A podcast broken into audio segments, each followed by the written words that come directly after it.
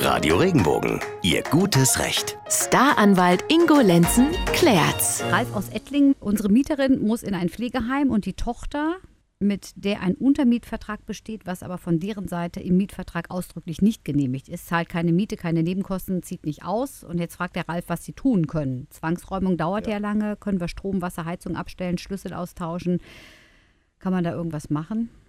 Also Strom, Wasser und so weiter abstellen geht nicht. Aber natürlich muss man das Mietverhältnis aber kündigen. Wenn der Mieter mit mehr als zwei aufeinanderfolgenden Mieten im Rückstand ist, dann ist es ein fristloser Kündigungsgrund und man kann dann auch sofortige Räumung verlangen. Ziehen die nicht aus, Räumungsklage vom Gericht. Ansonsten kriegen die die Untermieterin nicht raus. Das ist völlig klar. Und die Untermieterin, die kriegen die nur dann raus, wenn die auch einen Räumungstitel gegen die haben und das Mietverhältnis natürlich beendet ist. Würdest du dann schriftlich nochmal sowas machen? Zwei Monatsmieten, also dass, dass man irgendwas in der Hand hat dann auch? Ja, du, du, du musst natürlich eine fristlose Kündigung aussprechen.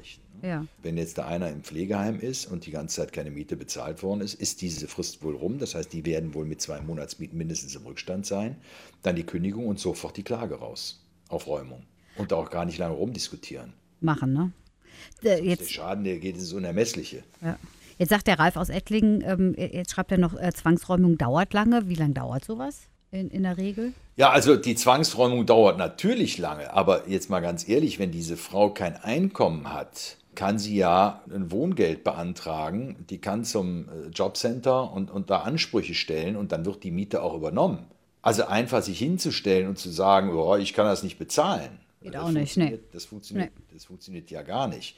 So, wenn die jetzt die Zwangsräumung nicht, nicht oder nicht schnellstmöglichst eine Klage erheben und die Zwangsräumung betreiben, dann geht ja immer mehr Zeit ins Land. Natürlich dauert die Zwangsräumung Geld und natürlich kann auch ein Mieter nochmal einen Räumungsaufschub beantragen beim Amtsgericht.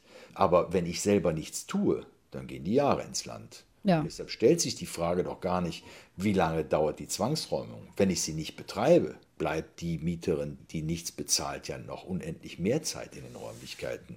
Heißt für mich, ich muss aktiv werden und zwar schnell. Danke, Ingo.